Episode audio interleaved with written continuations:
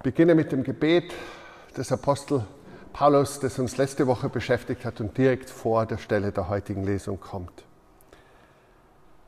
Der Vater, vor dem jede Familie im Himmel und auf der Erde ihr Dasein verdankt und der unerschöpflich reich ist an Macht und Herrlichkeit, gebe uns durch seinen Geist innere Kraft und Stärke es ist mein Gebet, dass Christus aufgrund des Glaubens in unseren Herzen wohnt und dass unser Leben in der Liebe verwurzelt und auf das Fundament der Liebe gegründet ist.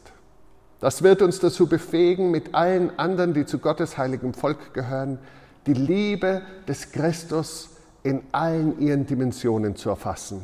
In ihrer Breite, in ihrer Länge, in ihrer Höhe und in ihrer Tiefe. Ja, ich bete darum, dass wir seine Liebe verstehen die doch weit über alles Verstehen hinausreicht. Und dass wir auf diese Weise mehr und mehr mit der ganzen Fülle des Lebens erfüllt werden, das bei Gott zu finden ist. Und dir, Vater, der mit deiner unerschöpflichen Kraft in unserem Werk ist und unendlich viel mehr zu tun vermag, als wir erbitten oder begreifen können. Dir gebührt durch Jesus Christus die Ehre in der Gemeinde von Generation zu Generation für immer und ewig. Amen. Amen. Äh, mit diesem Gebet haben wir letzte Woche aufgehört, in Liebe gewurzelt und gegründet, das Fundament der Liebe, die Liebe des Messias in allen ihren Dimensionen zu erfassen. Das ist die Einladung, das ist das Leben, in das Gott uns hineinführen möchte.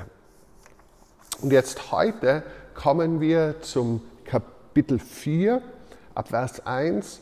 Der Epheserbrief, durch den wir ja derzeit durchgehen, hat sechs Kapitel.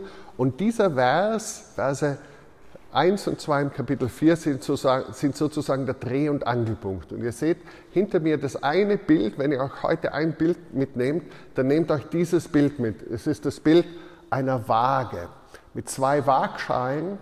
Zwei Dinge werden in die Waagschale geworfen. Äh, es ist nicht das Bild, dass am Ende des Lebens Gott die guten Werke mit den schlechten aufwiegen wird und wenn die guten mehr sind wie die schlechten, dann kommen wir in den Himmel. Das ist ein völliges Missverständnis, das viele Menschen haben.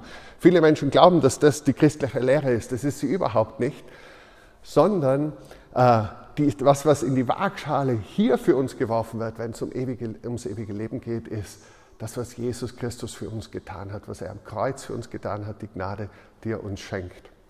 Nein, es ist eine andere Waagschale, die Paulus hier vor Augen hat und sie drückt sich aus in den Begriff würdig, wandelt würdig der Berufung, mit der ihr berufen worden seid. Dieses Wort würdig heißt im Griechischen Axios und ein Axios ist genauso eine Waagschale.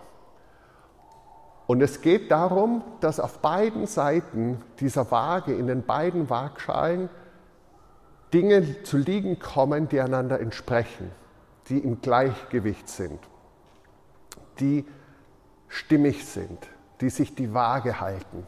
Auf der einen Seite sagt Paulus, ist eure Berufung. Diese Berufung, die ich euch in den letzten drei Kapiteln vor Augen gemalt habe, wo ich zurückgereicht habe bis vor den Anbeginn der Zeit, als Gott dich erkannt hat und berufen hat, beim Namen genannt hat, geliebt hat, äh, als Gott dich gesegnet hat mit jeder geistlichen Segnung in der Himmelswelt, auserwählt, vorherbestimmt, begnadigt, erlöst, vergeben, eingeweiht in Gottes Plan, erbberechtigt, versiegelt mit dem Heiligen Geist, in Liebe gewurzelt und gegründet, alle Dimensionen der Liebe des Christus erfassend, erfüllt werden zur ganzen Fülle Gottes.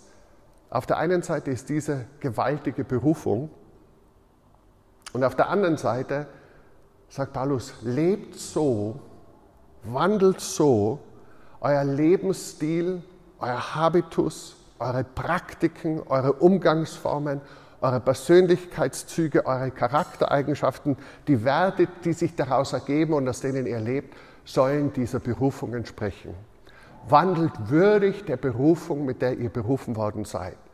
Und im zweiten Teil des Epheserbriefes entfaltet Paulus und spricht es in den Alltag der Gläubigen hinein, was es bedeutet, würdig dieser Berufung zu wandeln, dieser Berufung entsprechend zu leben. Ein ganz großer Bestandteil dessen, was die Vision von unserer jungen, entstehenden Kirche ausmacht, ist es, eine Community zu sein, eine Gemeinschaft zu sein, die verändert. Eine Gemeinschaft, die verändert, weil sie Familie ist, die Freud und Leid miteinander teilt.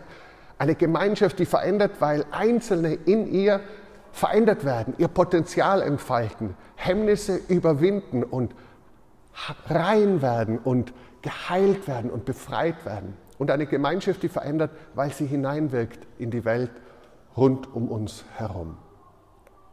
Wenn wir uns die ersten Verse jetzt nochmal anschauen, es beginnt damit, dass Paulus sagt, ich ermahne euch nun, ich der Gefangene im Herrn. So, der Kontext ist, Paulus schreibt diesen Brief aus dem Gefängnis. All diese gewaltigen Worte, diese Vision von Ewigkeit zu Ewigkeit, all das entsteht in einer Gefängniszelle oder zumindest es wird zu Papier gebracht in einer Gefängniszelle. Und er sagt, ich ermahne euch. Das Wort, das griechische Verb, das er dort verwendet, ist Parakaleo. Und es ist dasselbe Wort, aus dem sich ein Name für den Heiligen Geist ableitet, der Paraklet. Der Paraklet ist der Ratgeber, der Kraftgeber, der der Beistand. Aber Parakaleo heißt auch ermahnen. Und äh, wenn wir ermahnen hören, dann sehen wir oft so dieses Bild, der Zeigefinger, der, der sagt, äh, pass auf. Und das gehört schon auch dazu. Aber es ist immer herausgesprochen im biblischen Sinn aus dieser Fürsorge, aus dieser Liebe zu sagen, hey, es gibt ein gutes Leben und dieses gute Leben, es lohnt sich, sich darauf einzulassen, in diesem Leben zu leben. Paulus beginnt also dieses gute Leben zu entfalten und er, er wird immer persönlicher. Aber er kann nicht sofort zum Einzelnen gehen, er holt nochmal aus ja, und setzt es nochmal auf eine breite Stufe, auf ein festes Fundament. Er nennt vier Tugenden und sieben Gründe für Einheit. Vier Tugenden und sieben Gründe für Einheit in diesen nächsten Versen. Der nächste Vers enthält diese vier Tugenden. Vier Tugenden gibt es übrigens auch in der klassischen Antike. Äh, wenn ihr euch diesen Raum hier angeschaut habt, dann ist euch vielleicht aufgefallen, dass es zwar die Kirchenväter gibt, äh, vor mir, hinter euch sind die lateinischen Kirchenväter, vier davon, Hieronymus, Augustinus, Ambro, Ambros und Gregor, und hinter mir die Griechen. Aber in der Mitte sind jeweils zwei Frauen abgebildet. Und die Frauen symbolisieren die sogenannten Kardinaltugenden. Justitia und Prudentia, auf die schaue ich, Gerechtigkeit und Umsicht dort in der Mitte, Justitia mit dem Schwert der Gerechtigkeit und hinter mir sind Fortitudo und Temperantia, Mut, Stärke und Maßhalten, Mäßigkeit. Ähm, diese vier Tugenden greift der Paulus nicht auf, aber ähnliche Tugenden entwickelt er. Er nennt sie voller Demut, Freundlichkeit und Geduld. Ertragt euch gegenseitig in Liebe. Jetzt stellt euch eine Gemeinschaft vor, eine Gemeinschaft, die verändert, wo wirklich alle die dort gemeinsam unterwegs sind, ständig demütiger werden im Umgang miteinander. Ständig mehr sich zurücknehmen, um dem anderen Raum zu geben, um der anderen zu dienen. Demütig und bescheiden. Wo niemand auf jemand anderen herabblickt, vielleicht weil man einen höheren Bildungsstand hat oder eine angesehenere gesellschaftliche Position einnimmt oder äh, aus welchen Gründen auch immer sondern wo echte Demut den Umgang miteinander prägt. Stellt euch vor, eine Gemeinschaft, die geprägt ist von Freundlichkeit oder von Sanftmut, könnte man auch übersetzen, wo einfach eine ganz tiefe Offenherzigkeit, auf ein Aufeinander zugehen, ein, den anderen willkommen heißen, ein, die andere hereinnehmen in den Kreis, keine geschlossenen Klicken, sondern Offenheit des Herzens. Stellt euch eine solche sanftmütige, freundliche Gemeinschaft vor. Eine Gemeinschaft, die geprägt ist durch Geduld, wo wir einen langen Geduldsfaden haben und geduldig miteinander sind, auch wenn wir nicht so performen, wie wir uns das wünschen würden. Auch wenn wir nicht immer unser A-Game mitbringen, wo wir miteinander geduldig sind. Eine Gemeinschaft, wo es heißt, ertragt einander in Liebe, wo einer den anderen in Liebe erträgt. Ich finde das sehr schön, weil es sehr realistisch ist. Paulus malt uns nicht ein, Bild vor Augen, der Epheserbrief malt uns sicher ein Bild vor Augen von einer Gemeinde, die picobello ist. Alle sind perfekt, alle haben die Fülle Gottes erlangt, sie sind total durchdrungen von der Liebe Gottes und leben so, dass es immer leicht fällt, sie zu lieben. Gott sei Dank ist es nicht so. Manchmal äh, sagen Menschen, oh, ich wünsche mir, es wäre so wie in der Urgemeinde, wie in der Urkirche, das wäre doch super. Und wenn du ein bisschen genauer liest, dann wirst du eher sagen, um Gottes Namen, nur nicht das. Ja. Da ist gestritten worden, da sind die Fetzen geflogen. Das war überhaupt nicht so etwas Idealtypisches, sondern es war das durch und durch auf der einen Seite Menschliches und natürlich war der Heilige Geist in Macht am Wirken. Die Bibel ist sehr realistisch, was das anlangt. Ich möchte ein paar dieser Tugenden, vier Tugenden, Demut, Freundlichkeit, Geduld und einander in Liebe ertragen, äh, jetzt noch näher beleuchten. Ich habe euch ein Bild dazu mitgebracht.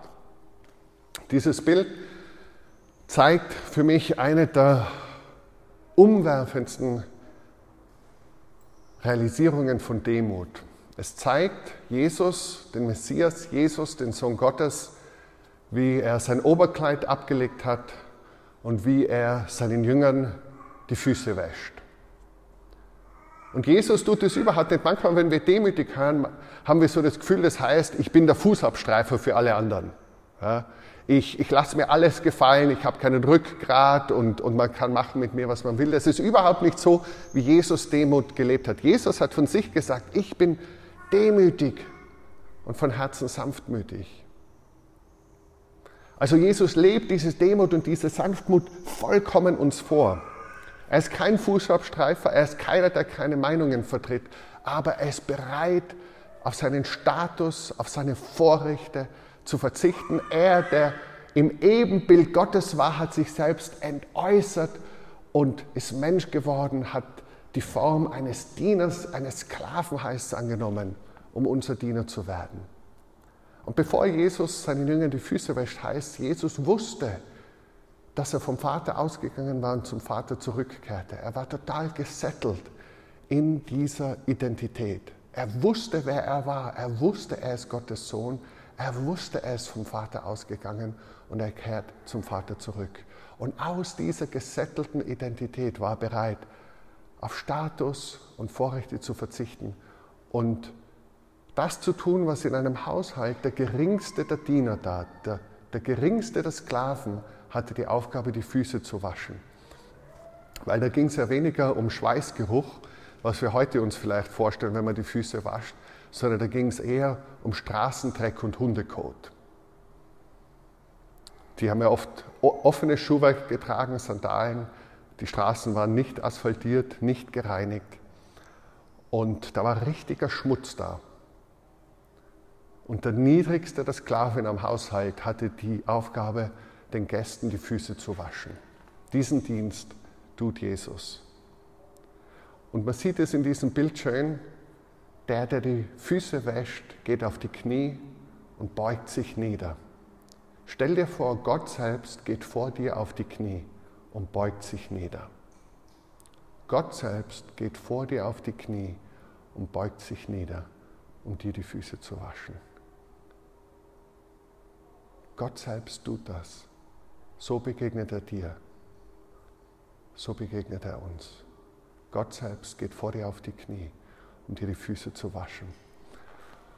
Und dann sagt er, so wie ich es euch getan habe, so sollt ihr miteinander umgehen. Stell dir vor, eine Gemeinschaft, wo Menschen, die vielleicht großen Ruhm haben, große Ehre, großes Standing, sprichwörtlich und tatsächlich auf die Knie gehen, um anderen, die viel weniger sind in den Augen der Gesellschaft, zu dienen. Demut, Sanftmut. Wie geduldig war Jesus doch mit seinen Jüngern und Jüngerinnen. Manchmal hat er schon gesagt, oh, pff, wie lange muss ich das nur aushalten, dass ihr so begriffsstutzig seid? Also auch das darf man, dieses Gefühl darf man haben, ohne zu sündigen. Ja, Jesus hat das Gefühl gehabt und ausgesprochen, hat nicht gesündigt. Geduld und einander in Liebe ertragend. Stellt euch vor, wir leben wirklich als Christen nicht nur hier in der Citykirche, sondern als Christen in Wien, in den verschiedenen Kirchen, in den verschiedenen Denominationen, in den verschiedenen Kreisen. Wir leben als solche, die einander in Liebe ertragen.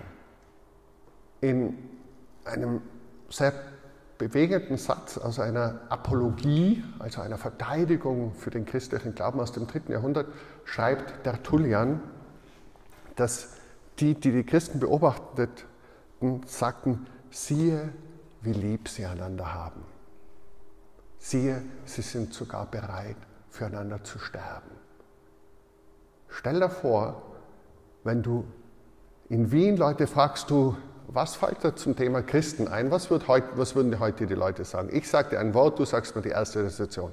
Christ. Oder sagen wir so, jemand, der das Christentum ernst nimmt. Was kommt für Assoziation? Ja, ihr dürft antworten. Streit? Steif? Steif? Dogmatisch? Fundamentalisten? Spaßverderber? Spaßbefreit? Genau, also so richtiger super Image. Wir fallen noch ein paar, ein paar, andere Sachen dazu ein, zu diesem glänzenden Image, das wir genießen. Stell dir vor, das Erste, das Ihnen einfallen wird, ist, was immer man von Ihren Überzeugungen hält, eins kann man Ihnen nicht absprechen. Die haben eine Liebe füreinander und für die Menschen rund um sie. Das haut dich um. Die lieben einander mit einer Demut, mit einer Sanftmut, mit einer Geduld. Das ist das kann man nicht negieren. Das ist greifbar, das ist spürbar, das ist erlebbar. So gehen die miteinander um. Stell dir vor, das wäre unser Ruf.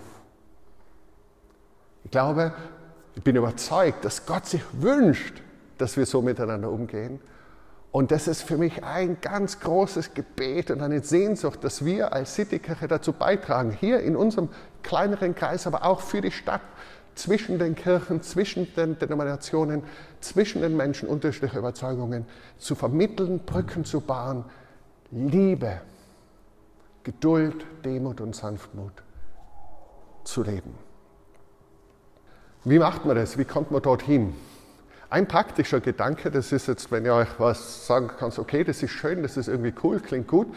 Äh, wie mache ich das? Ich, kürzlich kam ich habe ich Thomas Herre gelesen, sehr lesenswerter Schweizer Autor, und er beschreibt, dass er so etwas hat wie ein Jahresgebet. Er sagt, äh, wenn er merkt, irgendwo gibt es einen Bereich in seinem Leben, wo er wirklich wachsen sollte und reifen sollte. Er sagt, bei ihm war es einmal so, er hat gemerkt, dass er eigentlich geizig ist, geizig vor allem seinen Familienmitgliedern gegenüber. Dass er zwar sich selber schon das eine oder andere gönnt, vor allem wenn es Bücher sind, kann ich sehr gut nachempfinden, aber dass er, wenn jetzt die Frau oder die Kinder Ausgaben haben wollen, dass er da zunächst einmal sehr sagt, eigentlich sollte man sparen und eigentlich ist das vielleicht zu viel und ist da echt überführt worden, dass dieser Geiz nicht gut ist. Und dann hat er ein Jahresgebet sich geschrieben und hat immer wieder das ganze Jahr über, jeden Tag, oft mehrmals am Tag gesagt, Gott, mach mich großzügiger, mach mich großzügiger, speziell meiner Familie gegenüber.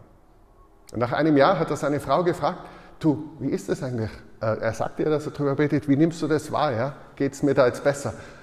Und sie hat zu ihm gesagt, bet ruhig noch ein Jahr dafür. Schreibt er in seinem Buch. Dann hat er noch ein Jahr dafür gebetet und er hat gesagt, es hat sich wirklich geändert. Ja, es fällt ihm jetzt viel, viel leichter, großzügig zu sein, gerade auch im Kreis der Familie. Und ich denke manchmal, Veränderungen gehen nicht von heute auf morgen. Es wird nicht so sein, dass wir heute sagen, hey, super, wir haben uns entschieden, wir sind ab heute demütig, sanftmütig, geduldig und ertragen einander in Liebe. Abgemacht, jeder unterschreibt, gehen wir heim, ab morgen ist so. Sondern der menschliche Charakter reift langsam und wir brauchen Gottes Gnade, Gottes Geist, der uns verändert. Aber Veränderung ist möglich. Und so lade ich dich ein, vielleicht suchst du dir aus diesen Dingen eines aus, Demut, Sanftmut, Geduld, die anderen in Liebe ertragen. Und bittest gerne auch ein ganzes Jahr, aber sagen wir mal zumindest eine Woche und merkst vielleicht dann, wo in diesem Bereich das Wachstumspotenzial liegt. Das ist ein Weg, das von der Ebene der Theorie und des Träumens und Wünschens herunterzubringen in deine und meine Praxis, in unseren Alltag. Wir fahren fort mit dem nächsten Vers. Bemüht euch darum, die Einheit zu bewahren, die sein Geist euch geschenkt hat. Ganz wichtig, die Einheit ist uns bereits geschenkt durch den Geist und wir sollen sie bewahren. Einheit ist nicht etwas, das wir von unten her erarbeiten, sondern das uns von Gott her geschenkt wird und wir haben den Auftrag, sie zu bewahren. Und zwar durch den einen Geist ist uns die Einheit geschenkt. Paulus hat ja davor im ganzen dritten Kapitel gesagt, wow, stellt euch vor, das war so eine Trennung zwischen dem auserwählten Volk, dem Volk Israel, den Nachkommen Abrahams, Isaaks und Jakobs, die die Bündnisse hatten und die Verheißungen hatten, die Zugang zu Gott hatten und den Heiden, die Gott nicht konnten, kannten, die diese Zuversicht und diese Hoffnung nicht hatten. Und jetzt in Jesus Christus sind die beiden versöhnt, die Feindschaft ist zerstört, sie sind zu einem neuen Menschen geworden, sie haben Zugang zum Vater durch ein und denselben Geist.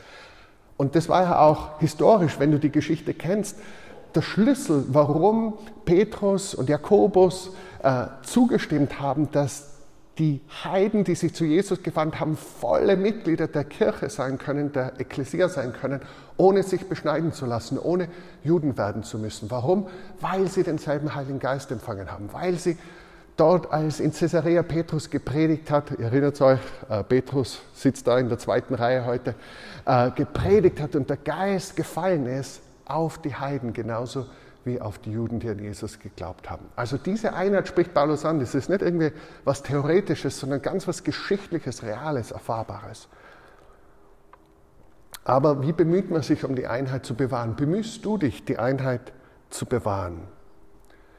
In vielen Bereichen sind wir unterschiedlicher Meinung. Ein Thema, das natürlich die Gesellschaft extrem spaltet, ist Corona. Ja, wir haben alle unterschiedliche Warnungen auf die Gefährlichkeit für den Einzelnen, für die Gesellschaft, auf die richtigen Maßnahmen, überzogene Maßnahmen, Maßnahmen, die nicht streng genug sind, was jetzt noch sinnvoll war, was früher sinnvoll gewesen wäre. Und äh, in unserer Gesellschaft ist es echt schwer, oft zieht sich ein Riss durch Familien und ein Riss durch Freundeskreise, wo die Dinge ganz unterschiedlich wahrgenommen werden. Und ich denke, wir Christen sollten das aushalten, dass wir das unterschiedlich bewerten und hier uns um eine Einheit des Herzens zu bemühen, auch wenn wir in der Sache nach wie vor unterschiedlich denken. Zum Beispiel. Ich sage dir zwei Worte, sag mir, was du eher bist. Brandstifter oder Friedensstifter? Wenn du unterschiedliche Situationen, Weinungen hast, kannst du entweder Brandstifter sein und den Konflikt schüren, oder du kannst Friedensstifter sein, deeskalieren und Menschen versöhnen. Nicht, dass alle unbedingt die gleiche Meinung haben müssen, das wird es nie geben. Bist du eher ein Brandstifter, der noch ein bisschen Öl ins Feuer gießt? Oder in manchen Situationen zumindest warst du als Brandstifter unterwegs und hast noch ein bisschen dazugegossen, weil du selber einfach verärgert bist, oft zu Recht verärgert bist, oder bist du Friedensstifter, der deeskaliert, der versöhnt, der auf gute Weise beschwichtigt, ohne hinwegzuwischen über echte Vorbehalte. Und ich glaube, auch da haben wir so viel zu geben, uns um die Einheit zu bemühen. Und ich ermutige dich einfach, wenn wir gemeinsam unterwegs sind, als Citykirche gemeinsam unterwegs sind, als Christinnen und Christen in dieser Stadt, als Menschen in diesem Land, lasst uns doch Friedenstifter sein und nicht Brandstifter. Der nächste Vers lautet, der Friede ist das Band, das dabei alles zusammenhält. Und dieser Friede ist nichts Oberflächliches.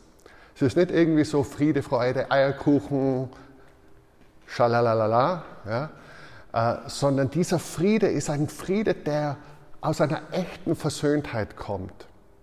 Und um Versöhnung zu erleben, muss man zuerst einmal die Brüche kennen und anerkennen.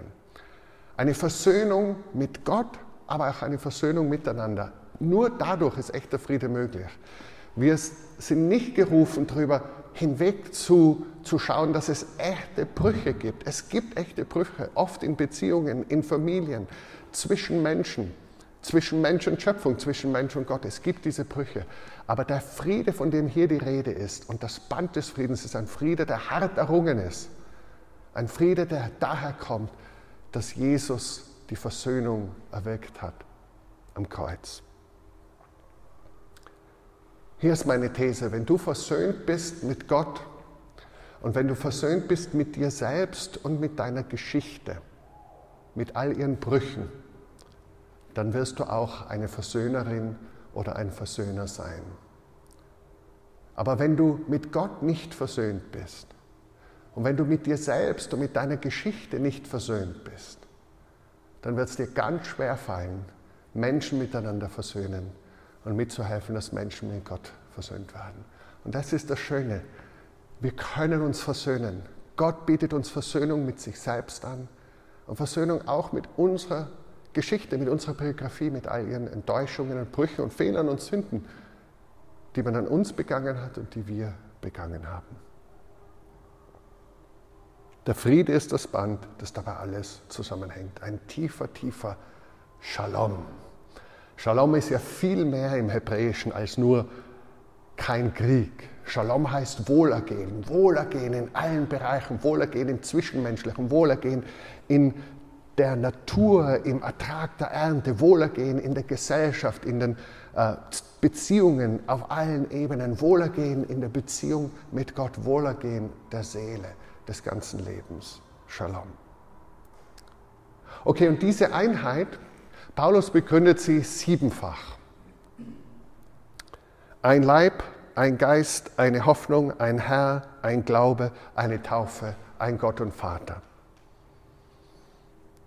Der Vers sagt, ihr seid ein Leib und ein Geist lebt in euch, so ist es ja auch eine Hoffnung, zu der Gott euch berufen hat.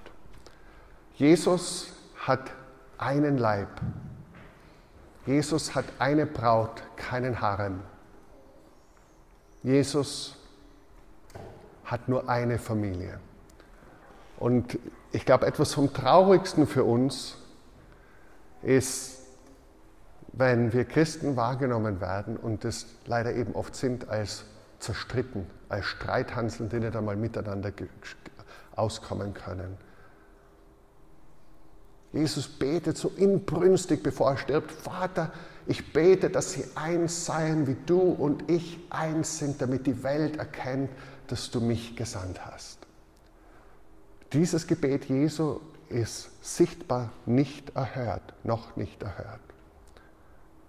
Und es ist mir so ein Anliegen, dass wir mit Männern und Frauen, die Jesus in anderen Kirchen dienen und ihm lieben, offenen Herzens und voller Liebe miteinander unterwegs sind. Das heißt nicht, dass es nicht Unterschiede der Auffassungen gibt, die auch bedeutsam sind.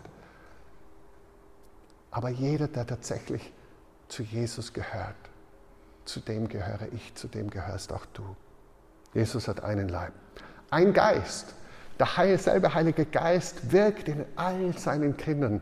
Gottes Geist weht, wo er will. Ja? Davor haben wir es beim Windstoß gesehen. Der Wind weht, wo er will. Es ist ein Geist, durch den wir Zugang haben. Es gibt nicht viele Heilige Geister, nicht einen Heiligen Geist für diese Kirche und jene Kirche und jene Gruppe. Es gibt nur einen Heiligen Geist und eine Hoffnung, die Hoffnung unserer Berufung. Wir haben eine gemeinsame Zukunft, die wir zu Jesus gehören. Die zweite Dreiergruppe. Es gibt nur einen Herrn, einen Glauben und eine Taufe. Wenn Paulus das Wort Herr verwendet, Kyrios, äh, meint er damit in seinen Briefen so gut wie immer den Herrn Jesus. sieht man auch hier, weil im nächsten Vers spricht er von Gott dem Vater, separat vom Geist hat er schon gesprochen. Auch hier wieder seht ihr, er setzt sich nicht hin und sagt, lass, ich will euch die Dreieinigkeit erklären, aber es kommt vor, ein Geist, ein Herr, ein Gott und Vater. Du siehst die drei Personen Gottes in dieser unauflöslichen Einheit auch hier präsent. Die ganze Bibel ist voll davon. Gott, der sich uns offenbart als Vater, Sohn und Heiliger Geist. Ein Herr. In Jesus ist unsere Einheit. Zweitens, ein Glaube. Der geoffenbarte Glaube. Ein Glaube. Ein Glaube, der uns überliefert wurde, den die Schrift bezeugt. Und eine Taufe. Es ist eben ganz wichtig, wenn wir taufen, taufe ich nicht. Wenn ich jemanden taufe, taufe ich diese Person nicht in die anglikanische Kirche. Und ein anderer tauft sie nicht in die evangelische oder in eine Freikirche oder in die katholische Kirche, sondern wenn wir taufen im Namen des Vaters, des Sohnes und des Heiligen Geistes, taufen wir in den einen Leib, in die eine Familie, in die eine Ekklesia hinein. Es gibt eine Taufe und diese eine Taufe ist unwiederholbar. Diese Taufe in den einen Leib Christi. Und ebenso nur einen Gott, den Vater von allen. Er steht über allem, wirkt durch alles und erfüllt alles. Auf der einen Seite sagt Paulus, Gott steht über allem. Er ist transzendent. Er ist noch größer als das Weltall mit den 14 Milliarden Lichtjahren Durchmessern. Er ist größer als alle Galaxien mit ihren Abermilliarden von Sternen. Er ist größer als alles, was ist. Er ist noch darüber hinaus. Er steht darüber. Und gleichzeitig ist er präsent.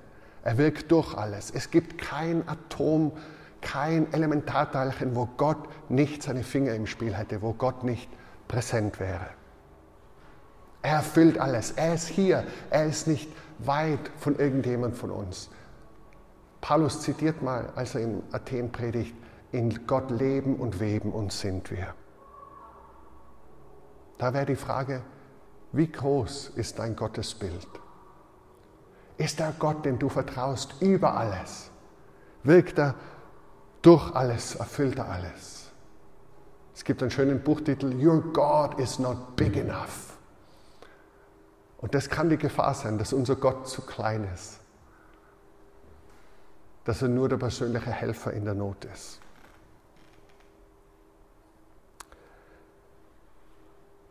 Der Vers, der folgt, der überleitet, womit wir nächste Woche bei der Serie mal einen Strichpunkt setzen werden lautet, jeder einzelne von uns hat seinen Anteil an der Gnade erhalten, die Christus uns schenkt.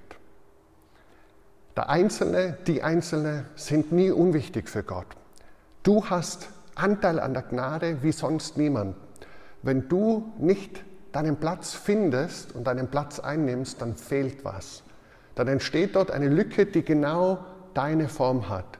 Dann entsteht dort eine Bernhard-shaped Lücke oder eine Marion-förmige Lücke. Nur du hast diesen Anteil an der Gabe Gottes und an der Erkenntnis Gottes, sonst niemand.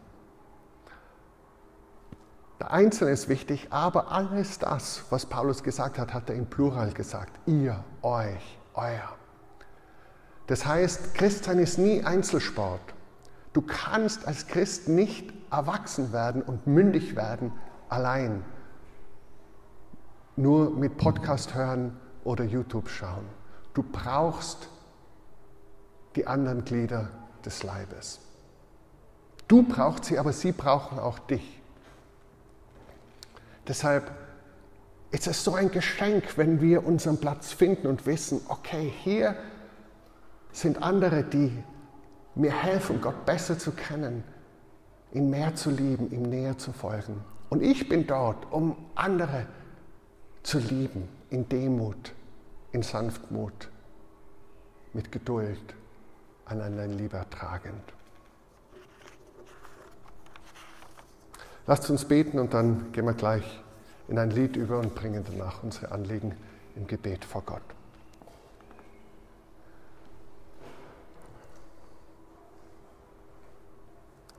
Vater im Himmel, ich danke dir so sehr dass du eine Gemeinschaft, eine Familie, ein Volk auf dieser Erde gerufen hast. Dass du mich als Einzelnen gerufen hast, dass du jeden von uns als Einzelne und Einzelnen rufst. Dass du uns beim Namen rufst und kennst. Und danke, dass du uns hineinrufst in diese Familie, in diese Kirche, diese Gemeinschaft. Und Vater, ich bitte dich so sehr, dass wir das erleben, dass wir eine Gemeinschaft sind, geprägt von Demut und Sanftmut, von Geduld und dem liebevollen Ertragen. Dass wir diese Einheit bewahren und dass das Band des Friedens uns verbindet. Herr, schenke uns das, gib uns Hunger danach, gib uns Sehnsucht danach und zeig jedem von uns, was wir dazu beitragen können. In Jesu Namen. Amen.